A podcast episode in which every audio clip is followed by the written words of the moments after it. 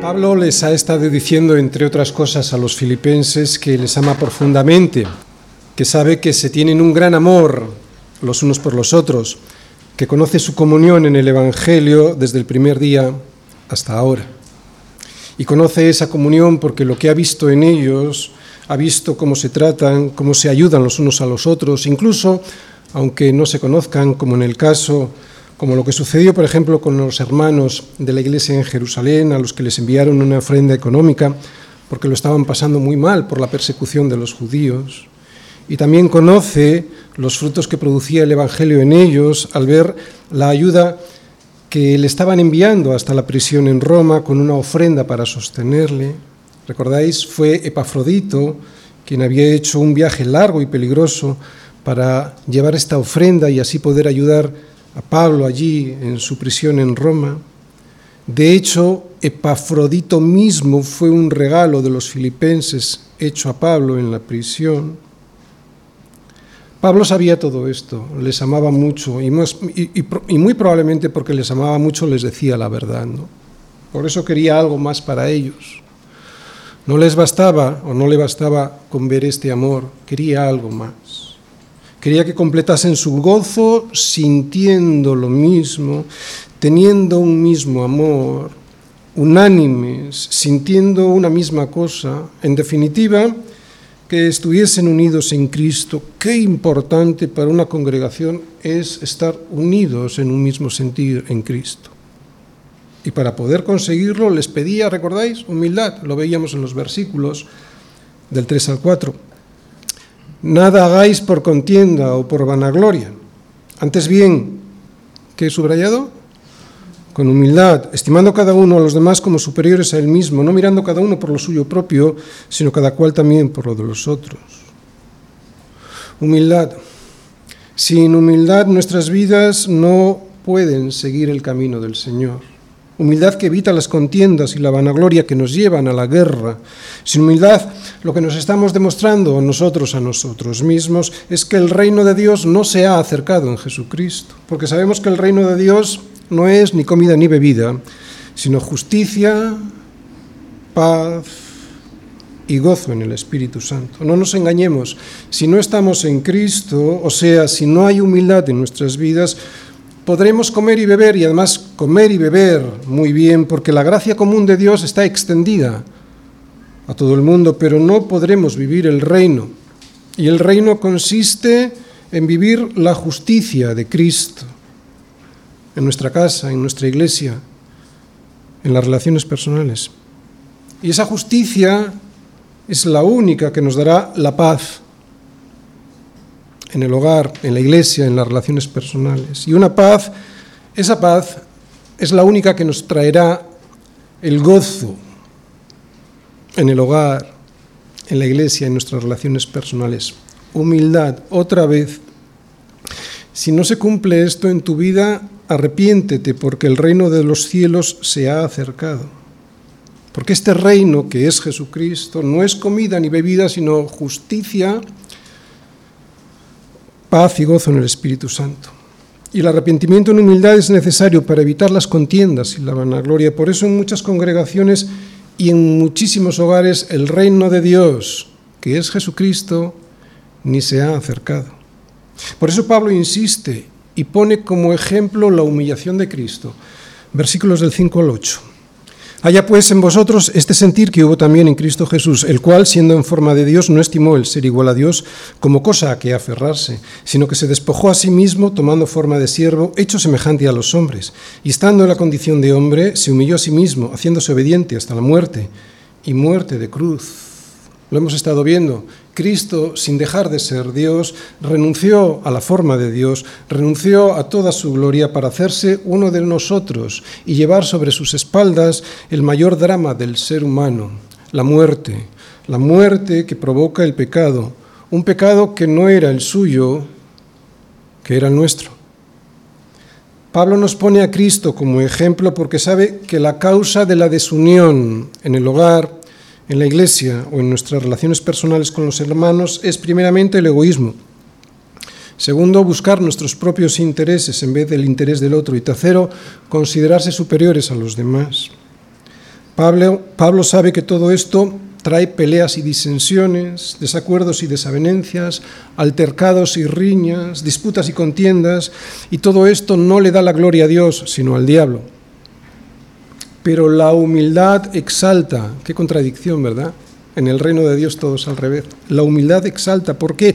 Porque cualquiera que enaltece será humillado, nos dice el Señor, y, que, y el que se humilla será enaltecido. Por eso Pablo y para animar a los filipenses a ser humildes, para evitar los malos rollos que seguramente estaban teniendo entre ellos, les dice que se fijen en Cristo. Que como Cristo se humilló obedeciendo, Dios le exaltó hasta lo sumo. Lo vamos a ver en los versículos del 9 al 11. Por lo cual, Dios también le exaltó hasta lo sumo y le dio un nombre que es sobre todo nombre, para que en el nombre de Jesús se doble toda rodilla de los que están en los cielos y en la tierra y debajo de la tierra, y toda lengua confiese que Jesucristo es el Señor, para gloria de Dios Padre. ¿Os habéis dado cuenta cómo Pablo conecta la humildad de Cristo con su exaltación? Lo ha hecho con un por lo cual. Por lo tanto, su gloria actual es el resultado de su humillación. Cuesta humillarse. La humillación trae consigo muchísimo sufrimiento. Para empezar, tenemos que morir. Morir a nosotros mismos, pero el resultado es espectacular. En Cristo, su exaltación. En nosotros aquí, además de la comida y bebida que ya tenemos, la humildad nos traerá la justicia que es Cristo la paz y esa paz el gozo en el Espíritu Santo. Cristo obedeció a su Padre, aunque eso él lo sabía, le llevaría a morir en una cruz por nuestra culpa. Lo mismo sabemos nosotros, que si estamos en Cristo debemos obedecer humildemente a eso que sabemos que debemos obedecer y que viene en su palabra, lo que significa siempre sufrir por la incompetencia de aquellos a los que tenemos que salvar de su necedad. Por lo tanto, vemos una conexión entre la obediencia en humildad y los resultados que produce esa obediencia en humildad, que es paz y gozo en el Espíritu Santo. ¿Por qué? Porque se supone que el reino de Dios se ha acercado a nosotros en Jesucristo. Por tanto, amados míos, si Cristo obedeció y si estamos en Cristo, ¿qué creéis que nos va a decir Pablo ahora? Pues que obedezcáis como habéis obedecido siempre. Versículos del 12 al 13. Por lo tanto, amados míos, como siempre habéis obedecido, no como en mi presencia solamente, sino mucho más ahora en mi ausencia, ocupaos en vuestra salvación con temor y temblor porque Dios es el que en vosotros produce así el querer como el hacer por su buena voluntad. Cuida el regalo de Dios. ¿Cómo? Obedeciendo. Filipenses 2, versículos del 12 al 13. El que comenzó en vosotros la buena obra, la perfeccionará hasta el día de Jesucristo. Así que es Dios quien hace la obra pero ¿cómo la hace? Pues Pablo nos está diciendo que como siempre la hizo, obedeciendo, o sea, que tenemos que obedecer. Por eso debéis ocuparos, ocuparos en el regalo de la salvación, no porque la podáis perder, sino porque la amáis. Y como la amáis, Dios va a producir en vosotros así el querer como el hacer. Va a producir en vosotros obediencia. Es un misterio pero porque Él es bueno, por su buena voluntad, lo va a hacer Él y de esa manera se va a llevar toda la gloria a Él y no nosotros. Si la salvación es un regalo de Dios y por los regalos no hay que pagar, porque si pagas entonces ya no es un regalo, ¿verdad? Otra vez, si la salvación es un regalo de Dios y por los regalos no hay que pagar, mucho menos por este regalo, porque Dios mismo nos dice que no es por obras para que nadie se gloríe, entonces ¿Qué tenemos que hacer con este regalo una vez recibido, si es de verdad que lo hemos recibido y aceptado porque lo queremos? Pues cuidarlo. ¿Qué haces tú con un regalo que no quieres? Lo abandonas. No lo quieres. Lo escondes. Es puro sentido común. Si no nos ocupamos en él, es que no lo queremos. Esto es ocuparse en la salvación, no que se pueda perder, porque una vez sellados por el Espíritu Santo, somos suyos, sino que si decimos que hemos recibido este regalo y realmente deseamos semejante regalo, la consecuencia lógica es que querremos cuidarlo. Y Pablo nos dice que este regalo se cuida obedeciendo. Este es el esquema. Primera parte, introducción. La iniciativa de la salvación es de Dios. Segunda parte, cómo ha de ser la obediencia. Versículo 12. Tercera parte, qué es ocuparse en la salvación y cómo hacerlo.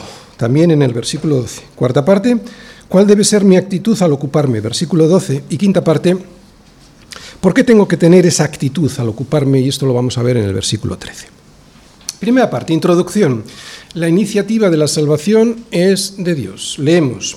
Por tanto, amados míos, como siempre habéis obedecido, no como en mi presencia solamente, sino mucho más ahora en mi ausencia, ocupaos en vuestra salvación con temor y temblor, porque Dios es el que en vosotros produce así el querer como el hacer por su buena voluntad. Muy bien, con estas palabras Pablo no está animando a los filipenses a que consigan ganarse su propia salvación a través de la obediencia. No, a lo que les exhorta es a que se ocupen en esa salvación que ya tenían. Estos versículos son muy mal entendidos cuando les haces decir lo que no dicen, que si haces todo lo posible por ocuparte en tu salvación, recibirás el don de la salvación. Es una contradicción.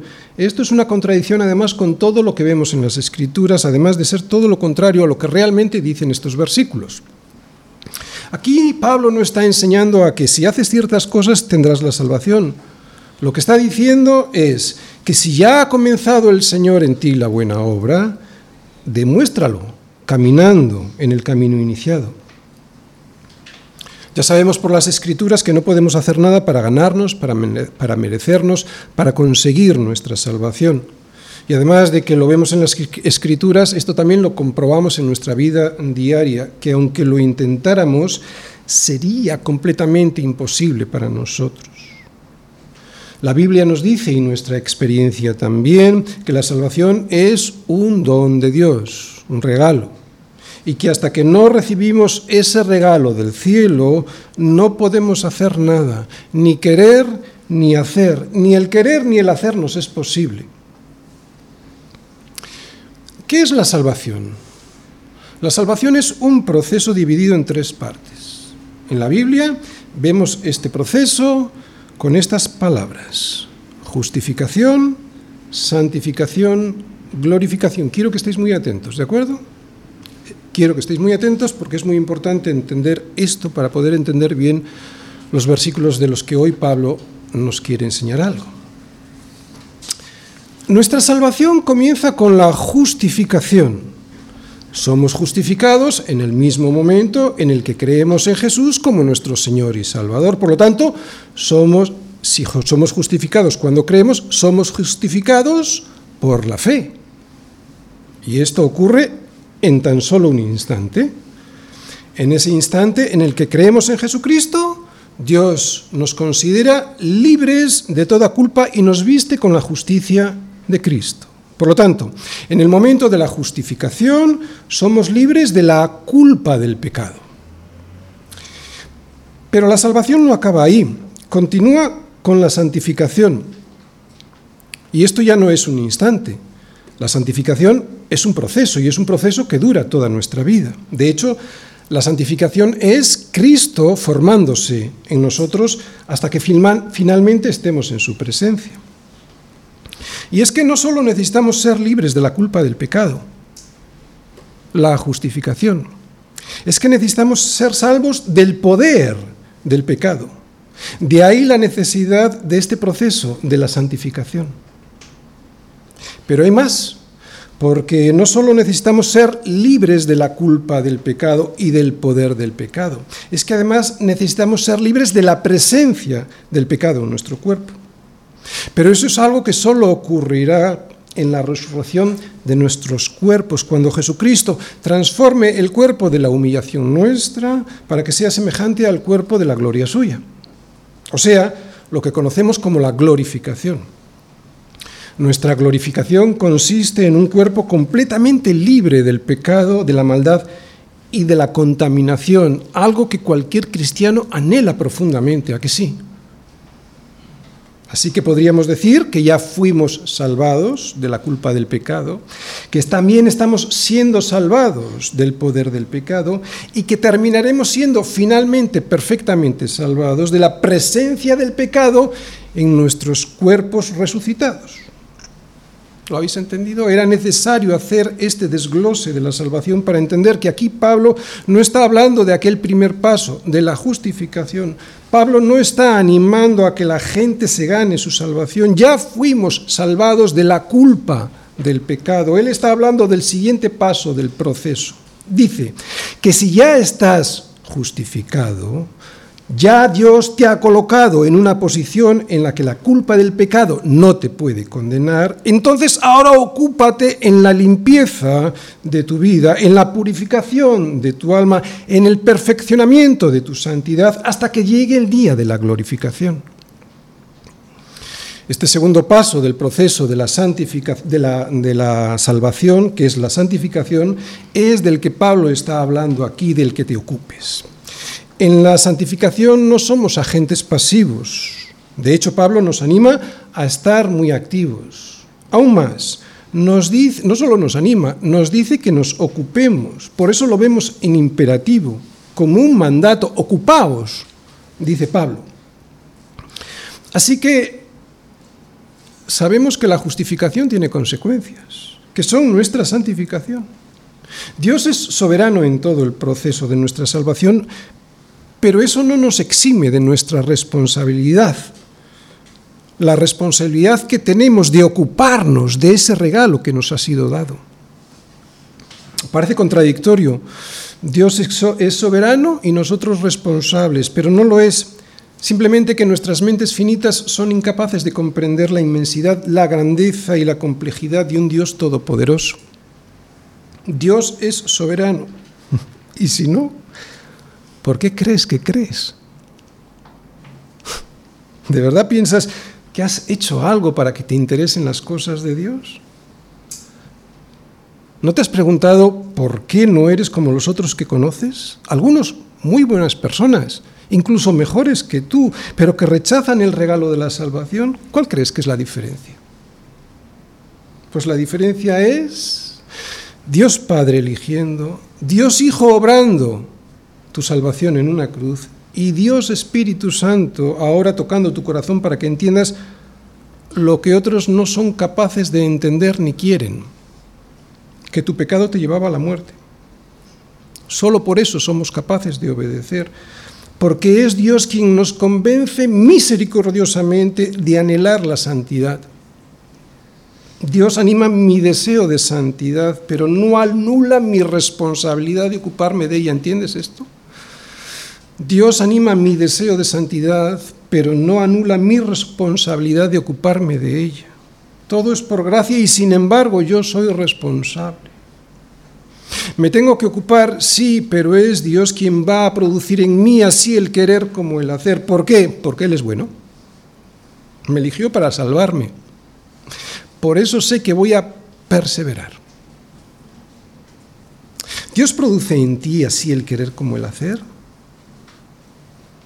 pues entonces te va a llevar, te va a llevar hasta el final, aunque a veces caigas, que no te quepa la menor duda. Ahora bien, en nuestra santidad somos responsables de hacer eso que Él pone en nosotros hacer, que es obedecer. Segunda parte. ¿Cómo ha de ser la obediencia? Por tanto, amados míos, como siempre habéis obedecido, que he subrayado yo ahí, no como en mi presencia solamente, sino mucho más ahora en mi ausencia, ocupaos en vuestra salvación con temor y temblor. Muy bien, Pablo les dice a los filipenses que su presencia con ellos, si es que le llegasen a poner en libertad, no es esencial para su vida. Filipenses, les dice, debéis entender que la salvación es un don que Dios os ha dado desde el cielo y que os tenéis que ocupar en él aunque yo no esté. Es Dios el que produce en vosotros así el querer como el hacer, no yo. Entonces, ¿Para qué sirven los pastores y los maestros? Es evidente que son de una ayuda impresionante para la Iglesia porque ellos nos guían hacia Cristo, nos exhortan y al predicar nos hacen más sencillos con conceptos muy complejos de las Escrituras, pero siendo importantes, no son esenciales. Otra vez, no que no sean importantes, que lo son y mucho, sino que nuestra santidad no depende de ellos.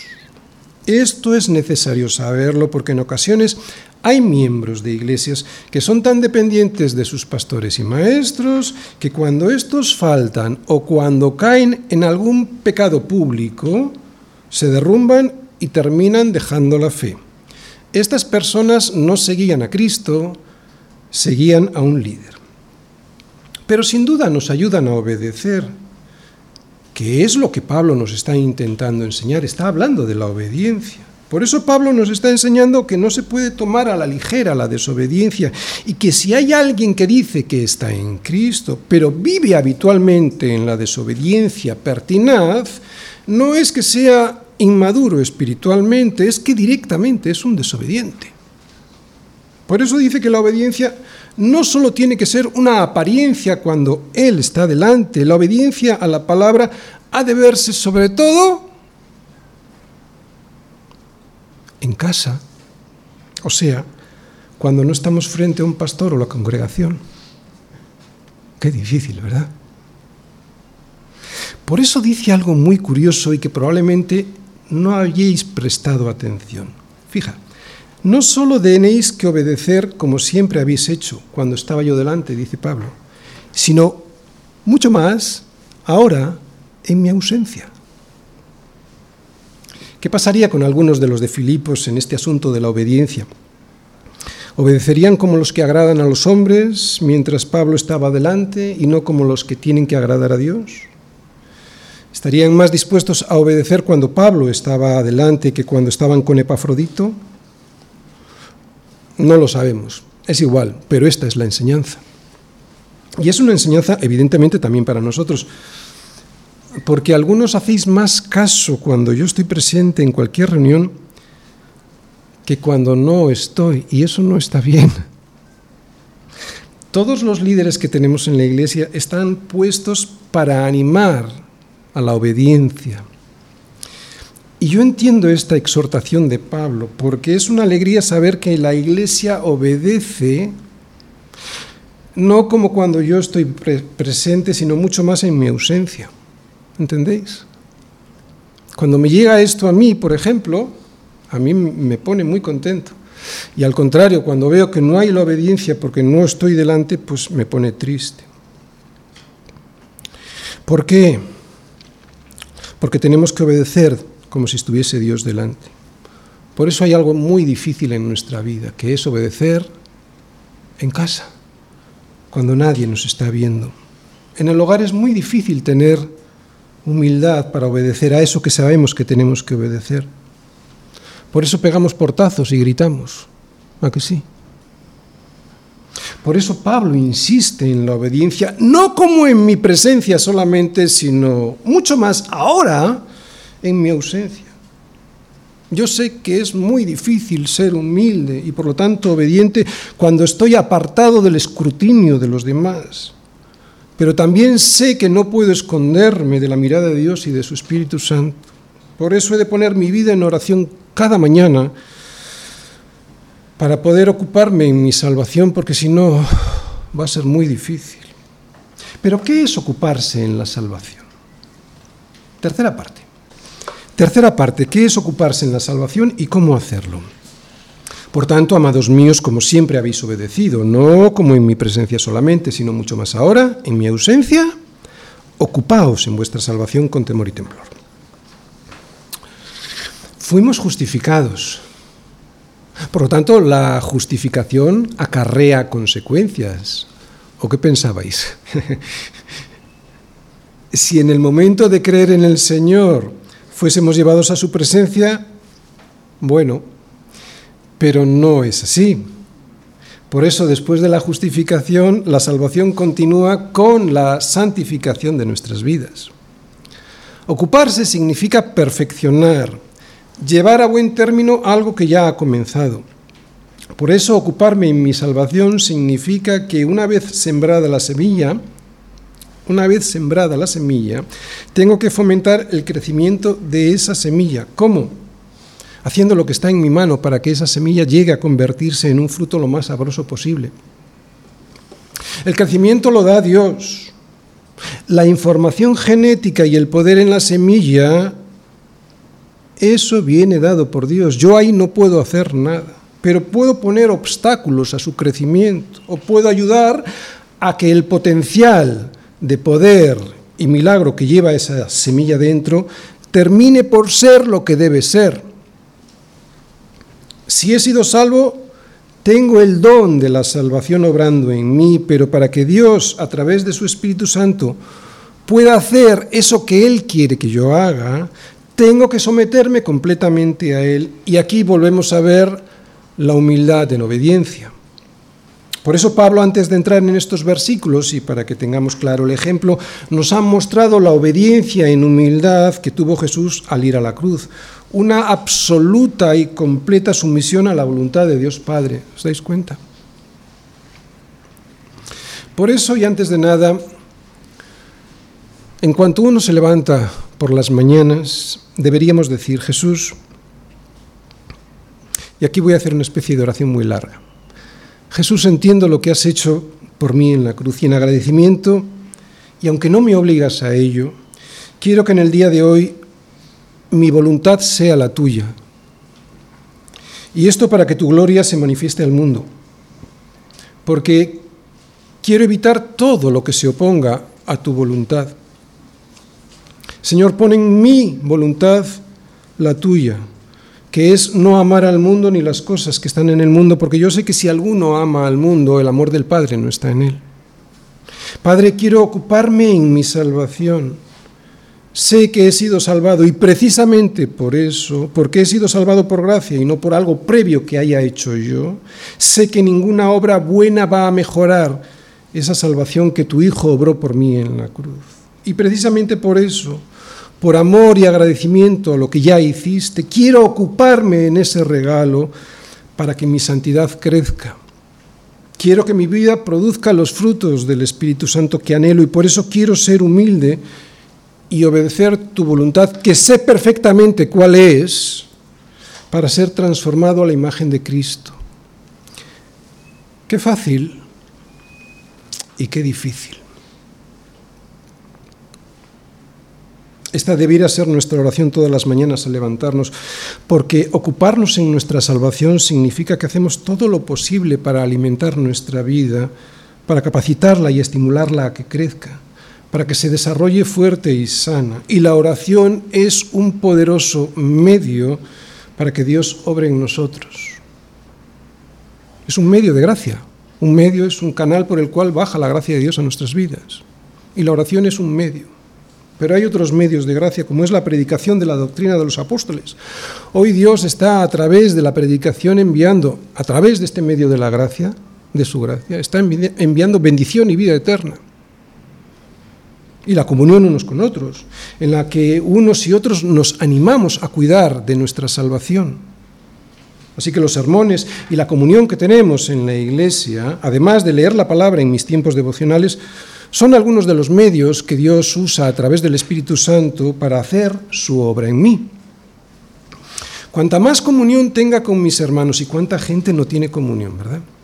Cuanto más lea la palabra, si he dedicado el domingo entero al Señor para venir con mi, con mi, mejor disposición a escuchar hoy la palabra, no solo la hora de la reunión, sino todo el domingo entero al Señor para venir con mi mejor disposición a escuchar el sermón, cuanto más ore, será cuanto más desee cuidar las cosas que Dios me ha dado y evitaré las que me quiere dar el mundo. Así es como se puede cuidar la salvación. Bien, pero hay algo muy importante que Pablo remarca en el versículo 12. Ya sé cómo ocuparme en mi salvación y quiero ocuparme, pero ¿puedo hacerlo de cualquier manera?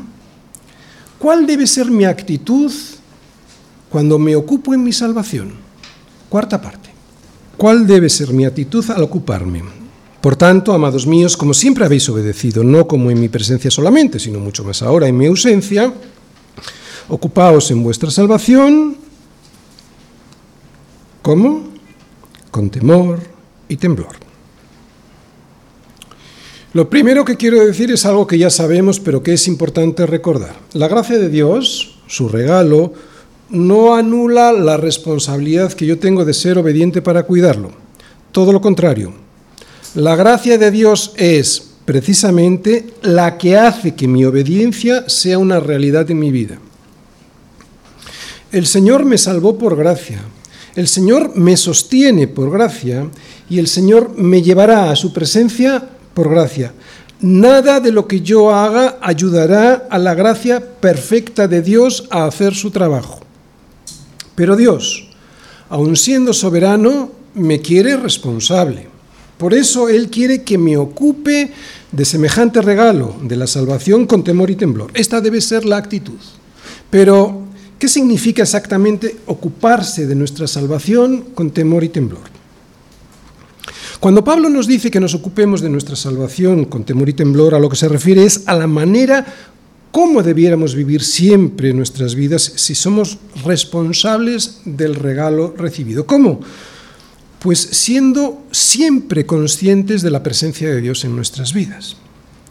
Siempre debiera haber un asombro asombroso al saber que Dios está presente en todo tiempo, amándonos siempre, escuchándonos siempre, sosteniéndonos siempre, aunque a veces a nosotros nos parezca que no está o que nos ha dejado caer.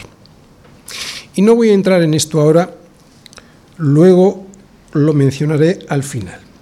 Lo que sí diré es que este asombro que debemos tener y nunca perder, le va a dar a nuestra obediencia seguridad. ¿Sabes por qué? Porque cuando estás asombrado de quién es Dios, vas a querer la seguridad de Dios. Entonces sabemos en quién creemos. Cuando estamos asombrados de quién es Dios, nos da dirección. Sabemos que queremos agradar a Dios y no a los hombres. Integridad. Sabemos que es Dios quien nos juzga porque es Él quien discierne perfectamente nuestros pensamientos. Y claro, también humildad, porque sabemos que es Él quien pone en nuestro corazón así el querer como el hacer si tú lo pusieras, llegarías a ser soberbio, pero has de saber que ese querer y ese hacer lo ha puesto Dios ahí. Así que todas las mañanas asómbrate de quién es Dios, de su poder y de su soberanía, y de quién eres tú, alguien muy necesitado de ese poder y de esa soberanía para tener seguridad, dirección y cuidado para poder obedecer en humildad. Si entiendes quién es Él, y si entiendes quién eres tú, asombrándote, entonces aceptarás más fácilmente la responsabilidad que Él ha puesto en tus manos, ocuparte en tu salvación. Y lo harás, claro, cuando te sorprendes de quién es Él, de una manera reverente y respetuosa. Así que temor y temblor de lo que aquí Pablo habla sería esa reverencia y ese respeto que le debemos al Señor cuando nos estamos ocupando en hacer aquello que está haciendo crecer nuestra santidad a través de los medios de gracia que Él ha dispuesto para nuestro crecimiento y de los cuales algunos ya hemos mencionado. No habla de esas manifestaciones del cuerpo temblando, llorando, riendo, cayéndose por los suelos que a veces hemos visto por ahí. Todo eso en realidad son sentimientos psicológicos inducidos, estimulados, empujados, nunca mejor dicho, desde fuera para parecer más espirituales. Todo eso que vemos por ahí a veces no obedece a ninguna de las manifestaciones de la gloria de Dios que Él produce en nuestras vidas. Eso es emocionalismo psicológico provocado por mí o por los demás, que además de no ser bíblico, desvía la gloria, la atención de la gloria de Dios al hombre. Ahora bien, y una vez dicho esto, si alguien se conmueve con lo que Dios está haciendo en su vida, y esa conmoción espiritual es honesta y no forzada, porque viene de una verdadera comprensión de lo que Dios está haciendo en su vida, a través de la verdad expresada en las escrituras, entonces yo no tengo ningún problema con eso. Lo veo en la Biblia, aunque en contadas ocasiones, pero lo veo. Y yo recuerdo haberlo vivido así, una vez escuchando un sermón. Nadie me forzó, nadie lo provocó, ni siquiera yo lo esperaba. Y sin embargo el Espíritu Santo me hizo temblar hasta llorar. Pero fue algo íntimo. Creo que nadie se enteró y por supuesto no hice un espectáculo de ello. Pero esto no es lo que habitualmente se ve por ahí. En demasiadas ocasiones lo que vemos es mucha gente que busca esa conmoción que no es espiritual, sino que es psicológica, porque si no siente eso, entonces piensa, o le dicen que piense que no tiene el Espíritu Santo y por lo tanto tiene, tiene que demostrar que sí, que él sí que lo tiene. Y esto es una perversión de la doctrina bíblica. Así que no es de esto de lo que Pablo habla cuando nos dice que nos ocupemos de nuestra salvación con temor y temblor, sino que se refiere, al asombro, al respeto, a la reverencia y que en ocasiones incluso se manifiesta físicamente ante las grandezas de la obra de Dios en nuestras vidas.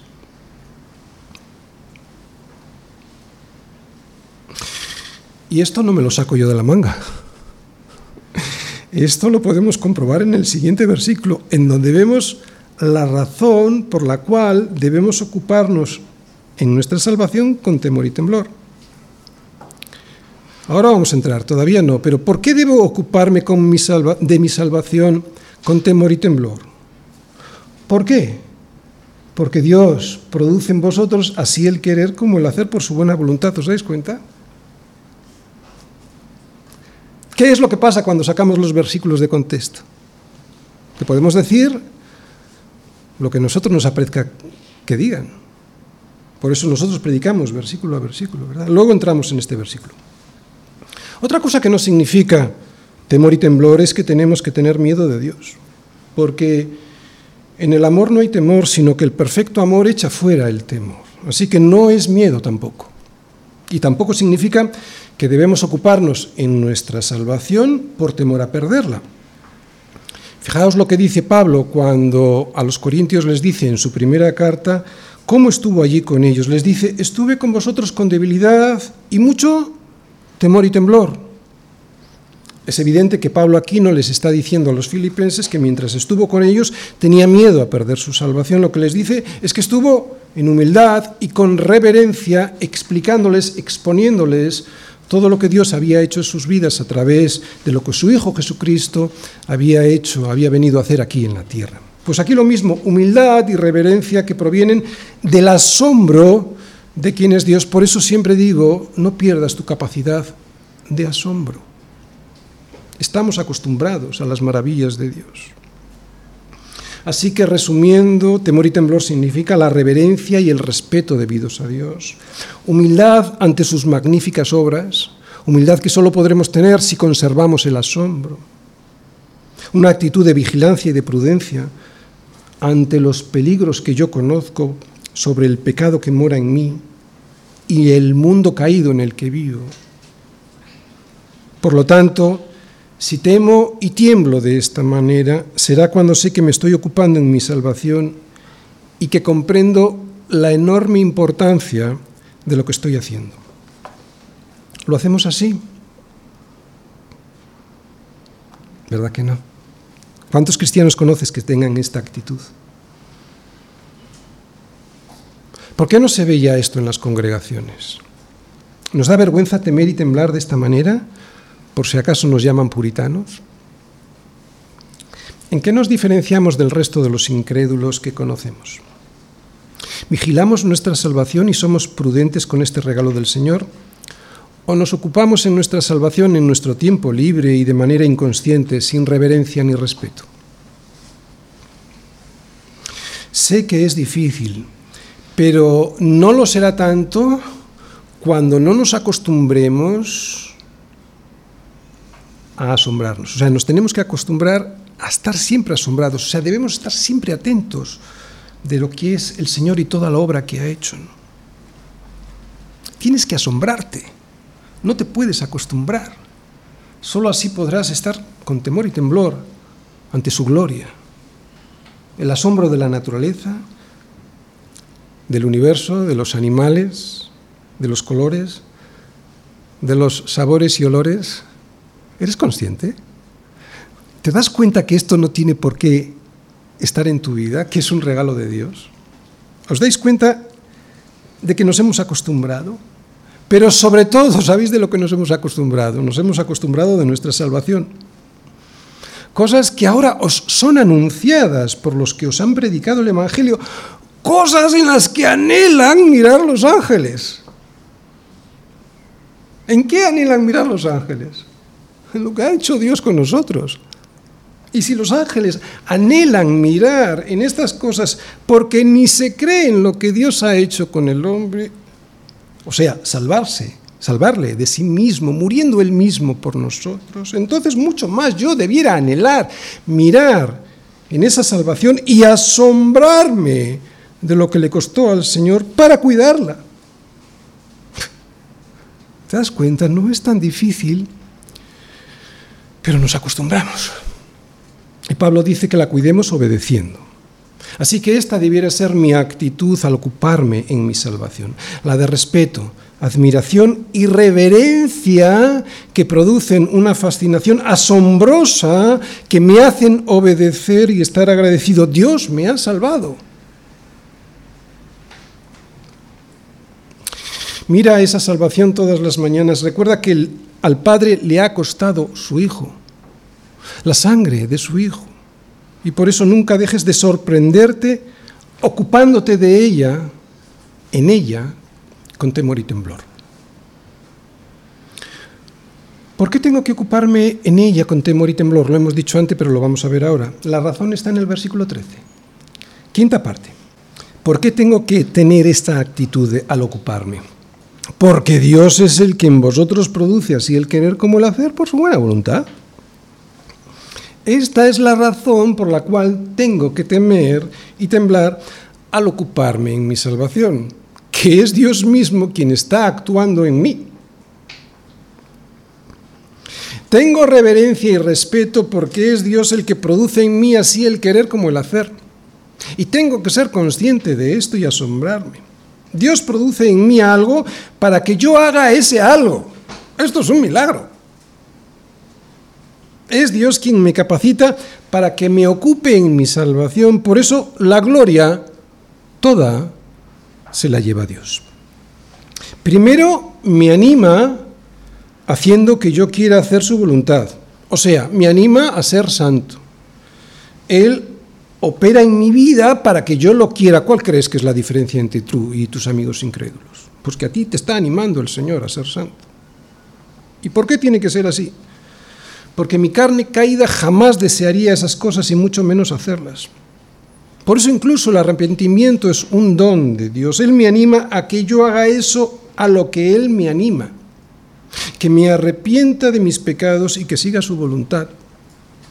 Es Dios quien nos toca el corazón para que podamos ocuparnos de nuestra salvación. Es Dios quien nos toca el corazón para que podamos escuchar lo que nuestra carne caída no sabe ni quiere escuchar. ¿Qué es lo que quería hacer tu voluntad antes, cuando seguías la corriente de este mundo, antes de ser regenerado en tu mente y en tu corazón? Pues lo que había en esa mente y corazón. Claro, ¿qué va a hacer la voluntad sino lo que hay en la mente y el corazón? Y si antes teníamos una mente y un corazón no regenerados, hacíamos lo que estaba en esa mente y corazón, que eran los deseos de la carne, queríamos hacer la voluntad de la carne y de los pensamientos, por eso éramos por naturaleza hijos de ira, lo mismo que los demás. Querer las cosas de Dios Querer ser santos es algo que si Dios no lo pusiera en nuestro corazón, no seríamos capaces ni de hacerlo, ni siquiera de desearlo. Es lo que les pasa a los incrédulos, que no hay en ellos este deseo de santidad. Ellos no quieren seguir la voluntad de Dios para darle la gloria a Él. Ellos siguen sus propios deseos. Y si coinciden en alguna medida con los de Dios, es porque hemos sido hechos a su imagen y semejanza, aunque ahora esa imagen esté distorsionada como una caricatura, pero desde luego jamás lo harán para darle la gloria a Dios. Pero nosotros hemos sido transformados en nuestra mente y en nuestro corazón. Evidentemente en nuestra carne todavía no, porque no, hemos sido uh, glorificados, pero sí hemos sido transformados en nuestra mente y corazón. Aún así a veces caemos ¿no? y rechazamos hacer la voluntad de Dios porque hay algo en nuestros miembros, en la carne que todavía no ha sido glorificada, que me lleva a querer desobedecer. El pecado que mora en mí, dice Pablo. ¿Recordáis? Somos libres de la culpa del pecado. Hemos sido salvados del poder del pecado, pero no de la presencia del pecado. Esa presencia del pecado de la que solo nos libraremos cuando nuestros cuerpos sean glorificados, cuando Cristo transforme el cuerpo de la humillación nuestra para que sea semejante al de la gloria suya y conforme también a la promesa de Romanos 8, 30, que dice que a los que justificó, a estos también glorificó. Y no sé si os habéis dado cuenta, pero lo dice en pasado.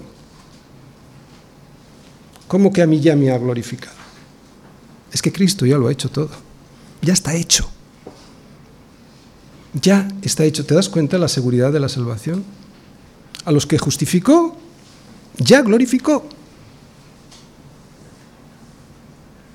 Por eso en este mundo todavía necesitamos que Dios cree en nuestro corazón el deseo de hacer su voluntad. Y no solo el deseo de querer, o sea, quererlo, sino también, nos dice Pablo, el de hacerlo. O sea, la capacidad de hacer lo que Él dice que tenemos que hacer. Así pues, Dios primero me anima haciendo que quiera y luego me capacita haciendo que haga. Me da las fuerzas para que pueda hacer su voluntad. ¿Por qué crees que puedes decirle no al pecado? ¿Alguien piensa que está en él esta fuerza para rechazarlo? Es cierto, a veces caemos, pero ¿cuántas veces resistimos al pecado, verdad? ¿Creéis de verdad que esa fuerza está en nosotros? De lo que tenemos que tener cuidado es de no resistir al Espíritu Santo que nos está animando a hacer la voluntad de Dios. Esto es a lo que hay que temer cuando nos resistimos a lo que Dios está haciendo en nosotros.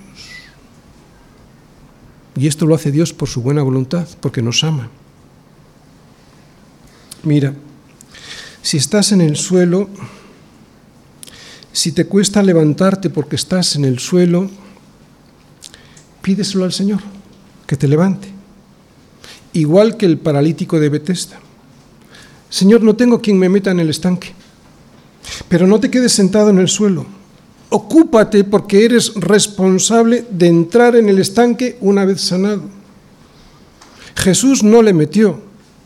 Fue el paralítico quien lo hizo después de ser sanado. Termino. Sería absurdo que Dios nos hubiese llamado a su salvación, pero que no terminara su obra en nosotros, ¿verdad? Además, es una promesa que viene por toda la Biblia. Os recuerdo una que yo os acabo de decir. A los que predestinó, a estos también llamó, y a los que llamó, a estos también justificó, y a los que justificó, a estos también glorificó. Pero antes de glorificarnos, nos va preparando cada día para ser más santos, cada día para ser más conformes a la imagen de su Hijo. Y la forma en que lo hace es actuando operando en nuestra mente y corazón para que deseemos esa santidad. El problema viene cuando no obedecemos. ¿Sabes lo que aparece entonces? Si eres un hijo de Dios. Aparece la misericordia de la disciplina. Misericordia que consiste en que, por amor a nosotros, nos castiga con disciplina. Voy a hablar solo por mí, aunque sé que aquí todos participáis de este mismo sentir. Una enfermedad, como fue en mi caso, un fracaso matrimonial, una quiebra económica o una pérdida muy querida de algo o de alguien, así es el amor de Dios.